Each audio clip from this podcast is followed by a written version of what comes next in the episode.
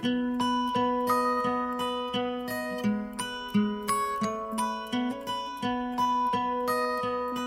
my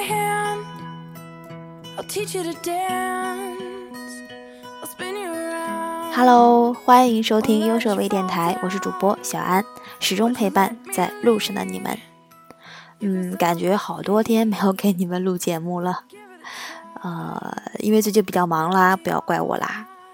嗯，其实最近的话呢，上一期我跟大家讲的是电视剧《欢乐颂》，那这一期呢，跟大家来讲讲电影。那其实要说最近什么电影最火，那一定就是《美国队长三》。差不多，最近票房也不错，很多人都去看了吧。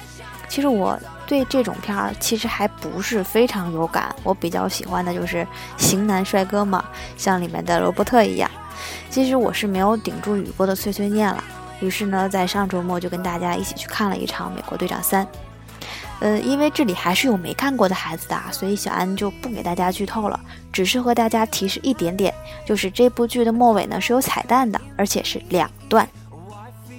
其实我每次看电影的时候呢，都是会等到呃全部字幕结束之后，真正散场才会离开的。那我最开始这么做是因为觉得出期太早的时候人太多了，我不想跟他们挤。但是后来是因为有一次看了一个。是一部一个朋友参与后期剪辑的电影，我留下来是因为想在后面的工作人员的名单中找到他的名字。那时间长了也发现，其实留下来看看这些工作名单，其实也是一种有意义的。我就不说是我因为懒了。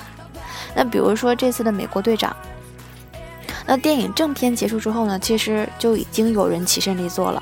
或者说，在正片马上要结束的时候，就已经有人起身离座了，但我一直都是稳稳的坐着。那跟我一起去看电影的同伴就问我说：“你是知道后面有彩蛋吗？”我说：“我不知道啊，我只是习惯的待到最后而已啊。”那事实证明，其实还是有一部分人，很多人知道漫威是有彩蛋的。整个剧场那是一个很大的厅啊，大概会有三分之一的人都留下看第一段彩蛋。第一段彩蛋结束之后呢？有一个相当相当长的字幕，看过的朋友应该知道，那个字幕简直太长了。话说，漫威也真是醉了，两段彩蛋之间隔了这么长时间，我算了一下，大概有将近快五分钟了吧，因为我没有看表，也差不多。其实这五分钟的时间又筛掉了好多人，好多人，因为很多人都在说：“哎呀，太长了，太长了，算了，回家吧。”总之，最后看到这段彩蛋的人呢，呃，应该不到二十个。其中还有一些呃收垃圾的清洁阿姨，加上有几个收 3D 电影的工作人员。于是走出剧场之后呢，我就拿出手机，在备忘录上记了那么一句话，就是如果每个人都能多一点耐心。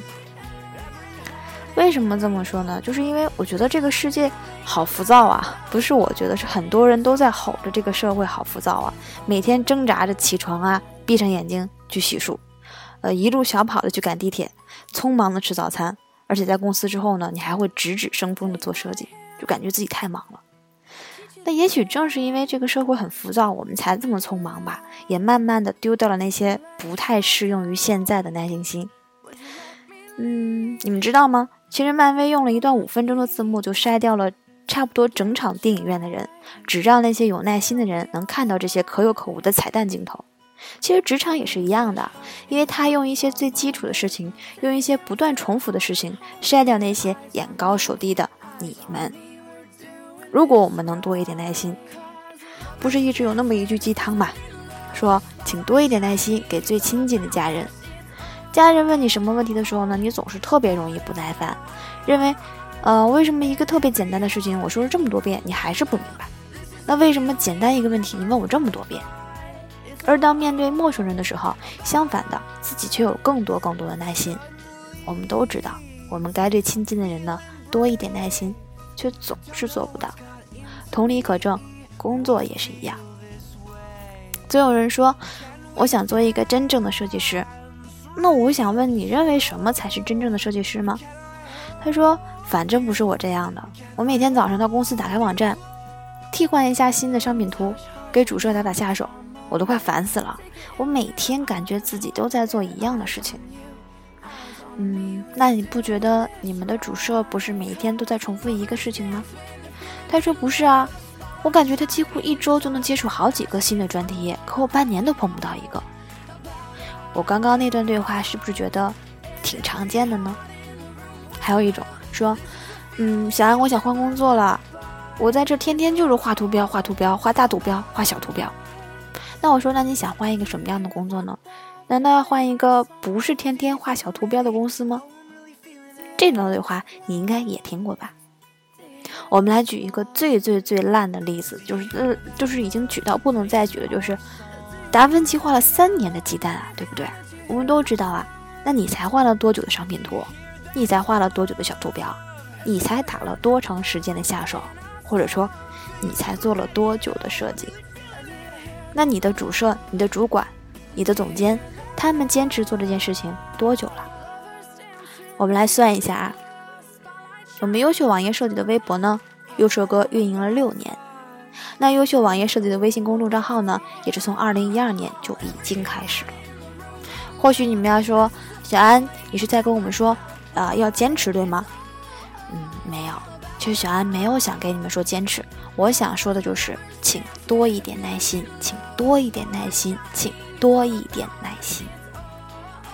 耐心的反义词是烦躁。那就说明耐心呢，就是一种心平气和、不急躁、不厌烦的说法。那在你没有一稿过的时候啊，也别摔键盘，也别掐鼠标，给自己那么一点点耐心，也不要太急躁了嘛。因为你要知道啊，灵感是尤其不愿意降临在一个急躁的人头上的。那当你一周连续重复做一件事情的时候呢，别抱怨，也别吼，安静下来呢，去吹吹风啊，去抽支烟呐。啊，我说的是男生啊，男生们不常说嘛，有什么事是一根烟解决不了的？如果有，那就两根喽。女孩子，女孩子就去吃巧克力吧。在你一直都没有找到工作、四处碰壁的时候呢，别灰心，也不要丧气，稳定住自己的情绪啊，呃，安静下来，回头看一看自己的问题到底出在哪里？是你的简历做的不够漂亮，还是说你的作品集不够丰富？耐心一点，找到自己的问题来解决。越消极就越消极，千万别让社会的浮躁把你淹没了，更别让自己沦为情绪的牺牲者。那我们微电台的听众呢？呃，在听过了自控力那期节目之后呢，也在评论当中跟我说，说他自己知道自己能力很差，也有在读书去找提升的方法，但是急于求成的心呢，却一直在作祟。你看，我们都知道，我们太浮躁了。那如果……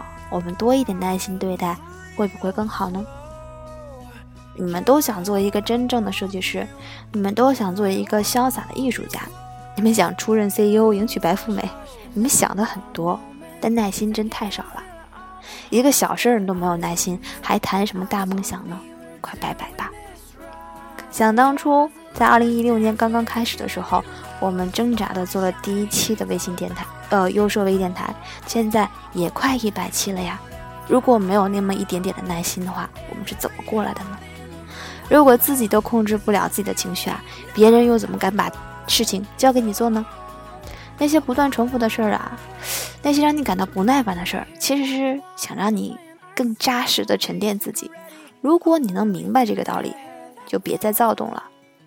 但是，好像道理大家都懂。能做到的又有几个呢？如果你有欲望啊，那就请给你的欲望多点耐心吧。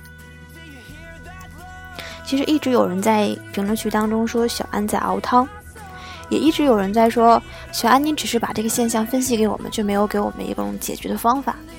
我想说，嗯，我也是个在路上的人，我也是一个初级设计师，我也在做着每一天重复的工作。我跟别人不一样的事情就是，我能够帮你们把这个现状分析出来。可能这件事情我们每一个人都知道，但是没有人真的去很重视它，或者说真的把这件事情拿到台面上来去分析。我们每一天都面对的，反而每一天都被自己忽略。那我能做的事情就是帮你们去正视这件事情，帮你们的正视你自己正在陷入的坑。你说你为什么不告诉我解决问题的方法呢？我想说很多问题我自己也解决不了。我说过了，道理大家都懂，能做到的其实真的没有几个。我们大家共同能做的事情就是，我们认清现在这个事情，并且努力的自己去寻找一种方法。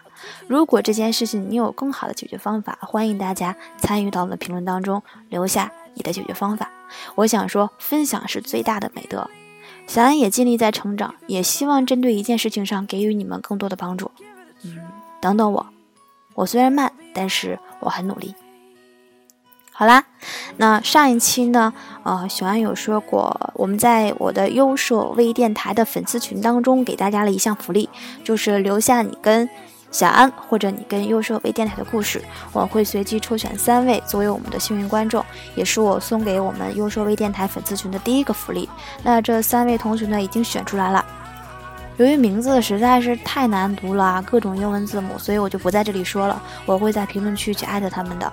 这这三位小伙伴呢，将获得由我们清华大学出版社提供的设计类书籍一本。留下你们的联系方式和收货地址，我会给你们邮书的。好啦，那我们今天正式的环节呢，到这里就结束了。好像已经很多期没有跟大家做过读书分享了，实在惭愧。那今天我们把书打开，继续分享。我们已经讲到第五章了，呃，老样子讲的还是交互设计精髓四。这地方插一句啊，嗯，最近很多人都在问说，雪安你分享的书是什么？是什么？是什么？好尴尬，我都已经讲了讲了一个月了，你问我书是什么？那我再来说一遍啊，我现在分享的书是交互设计精髓四。那现在已经讲到第五章，第五章前期回顾一下，就是我们讲到了，呃，设计产品要从设计框架开始。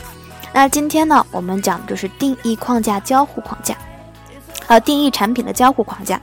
那交互框架不仅是要对我们高层次的屏幕布局进行定义，还需要定义我们产品的工作流、行为和组织，以及，呃，以下六个步骤。这六个步骤是什么？第一个步骤就是定义形式要素、姿态和输入方法；第二个是定义功能性和数据元素；第三个就是定义功能组合层级；第四点就是勾画交互框架；第五点创建关键线路情境剧本；第六点就是运用验证性场景来检查设计。其实我们尽管把这个过程啊按照顺序来说的话，是分成六个步骤，就是我刚刚说的一二三四五六，但实际上呢，并不一定是线性的过程，而经常是反复的循环回路。就像我在那个自控力那一期当中说过，说人的一生就是无限的循环，就是从一到四的一个循环。那产品也是一样，尤其是在刚刚的第三步到第五步当中，有可能因为设计者，你作为设计师，你的思维方式不同，而顺序是不一样的。那我们来详细的说一下这六个步骤。其中呢，嗯，定义形式要素、姿态和输出方法，以及定义功能性和数据元素，包括确定功能组合层级是第一个阶段。第二个阶段就是勾画交互框架，以及呃构建关键线路情景剧本。其实这是一个迭代细节的过程。最后一个过程就是运用验证性场景来检查设计。这整个就是一个框架定义的过程。那我们今天因为时间的关系呢，呃，我看一下很长，所以我们先来说第一点，就是定义形式要素、姿态和输入方法。其实创建框架的第一步就是针对，呃，对你设计产品的形式要素进行定义。其实产品是，嗯，是需要放在高分辨率上，就是高分辨率的电脑屏幕上的 Web 应用吗？还是，呃，很小的那种低分辨率？不论是强光还是弱光，还是黑暗处都能看清屏幕的手机，或者说是，呃，在一个非常嘈杂的公众场所，要提供给很多容易分心的新手使用的信息亭。其实每一种形式要素对设计暗含很多种限制的条件。那每一种产品的外观因素对于产品的设计都有一些很明显的影响。对于这些。对于这些问题的回答呀，呃，位于为我们接下来的设计工作其实奠定了一个很扎实的基础。如果说你回答的不够清晰，可以回顾一下我们之前讲的这个人物模型和场景，它能够帮你更好的了解理想使用场景和环境对于设计的重要性。那对于需要软硬件设计的产品，还需要进行工业设计的考量。呃，在定义外形的时候，我们也要考虑产品的基本姿态。就是确定一下这个系统的输入方法。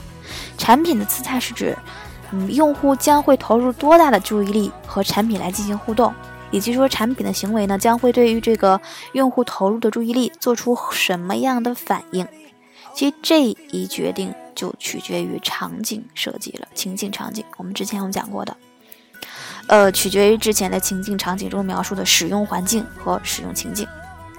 输入法其实是在用户和产品互动的一种方式，同时也是受到了产品外形啊、姿态呀以及人物模型的态度、能力和喜好的一种趋势。这一选择包括了键盘、鼠标、呃小键盘，还有触控板，还有声音，还有遥控器，还有按键等等等等不同的可能。那确定何种的组合更适合产品的主要人物模型和次要人物模型？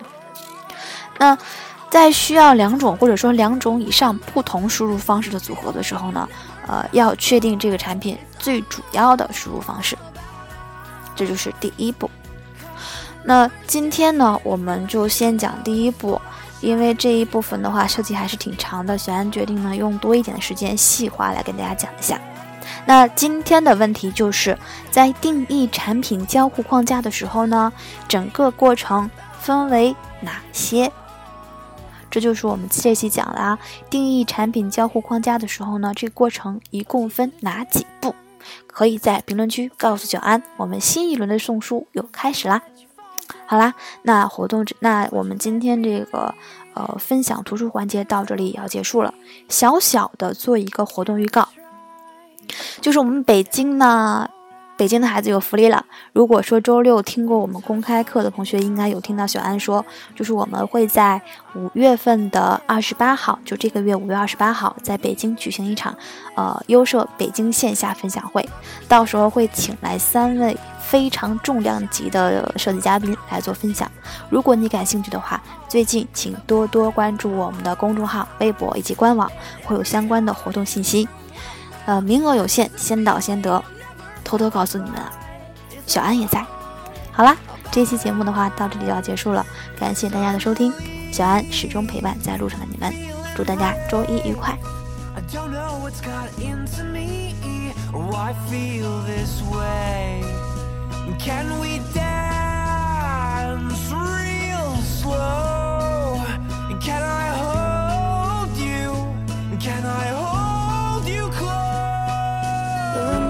And now's our moment. Take it in, feel it all, and hold it. Eyes on you, eyes on me. We're doing this right.